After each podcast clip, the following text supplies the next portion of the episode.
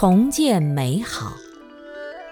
有些人身边没有一个朋友，因为他从来不把别人当朋友，没有推心置腹地跟别人交往，那怎么可能会有朋友呢？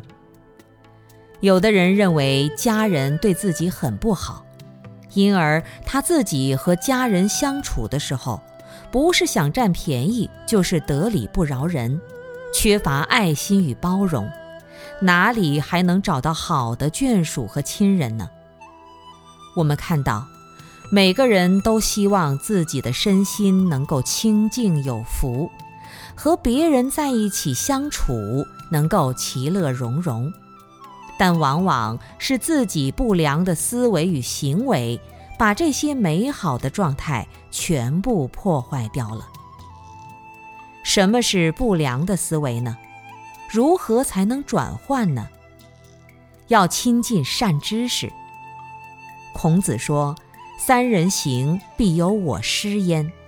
择其善者而从之，择其不善者而改之。”在我们的生活中，无非是有三个人：一个是比你好的，另一个是比你坏的，还有一个是跟你一样的。看到比自己好的，要果断地向他学习；看到别人不如自己，也要积极地反思如何改进。在我们的生活中，常常会遇到这样的人：你批评他不好，他总会拿一个比他更差的人来比。某某人比我还坏，你怎么不说他，老说我呀？是不是跟我过不去呀？